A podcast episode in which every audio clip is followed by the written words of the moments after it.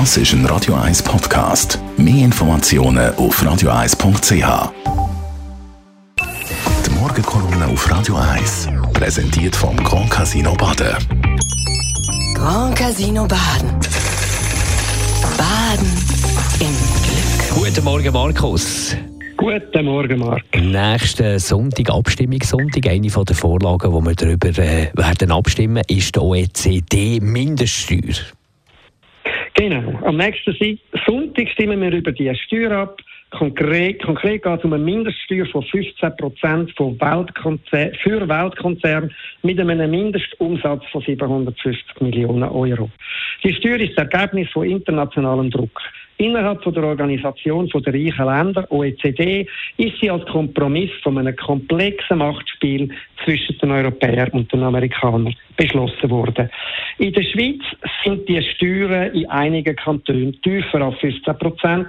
Deshalb müssten Kantone wie zum Beispiel Zug gemäß OECD-Regelwerk die Steuern anheben. Der Steuerwettbewerb zwischen den Kantonen würde dadurch geschwächt. Der Wettbewerb verteidigt vor allem die Bürgerlichen, weil er der Ausgabenfreude der Behörden Schranken bietet und weil tiefere Steuern einen Standortvorteil bietet, um Unternehmen anzuziehen.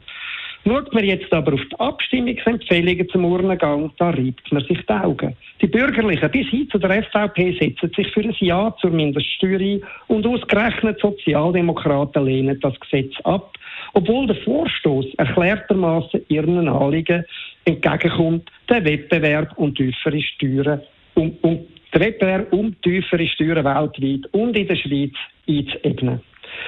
Alles andere als ein Ja zu dieser Vorlage ist aber absurd. Warum? Das OECD-Regelwerk sieht vor, dass Grossunternehmen Mindeststeuer sowieso zahlen müssen. Wenn ein Land wie zum Beispiel die Schweiz die Mindeststeuern nicht einführt, haben andere Länder das Recht, den Betrag einzufordern, auf den die Schweiz nach einer Ablehnung würde verzichten. Wir könnten also nach einer Ablehnung solchen Unternehmen steuerlich erstens sowieso keinen Vorteil bieten, Steuereinnahmen würden zweitens andere zulasten von uns überkommen und wir würden drittens als Paria im internationalen Umfeld dastehen. Kantone, die durch die höhere erzwungene Steuerattraktivität verlieren würden, sollen laut der Abstimmungsvorlage 75 Prozent der Einnahmen aus der erhöhten Steuer überkommen, damit sie ihre Standardattraktivität anders wie anpassen können. Der Rest soll am Bund gehen, der damit Massnahmen für die Standardattraktivität der ganzen Schweiz finanzieren will. Wegen dieser Verteilung der Gelder lehnen die Sozialdemokraten gerade die ganze Vorlage ab. Sie setzen darauf, dass bei einem Volksneid zur OECD-Steuer das Parlament die Unterstützung für die heutigen Tiefsteuerkantone streicht und die OECD-Steuer unter Druck dann trotzdem muss eingeführt werden. Auch diese Taktik ist absurd. Denn damit setzt die SP den Ruf der Schweiz aufs Spiel, ihre Standortattraktivität und gerade auch noch Steuereinnahmen.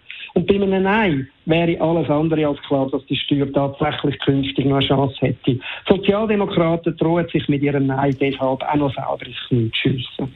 Danke, Markus Diemeyer, der Chefredakteur von der Handelszeitung. Seine Kolumne gibt es zum Nachlesen auf radio1.ch. Die Morgenkolumne auf Radio 1.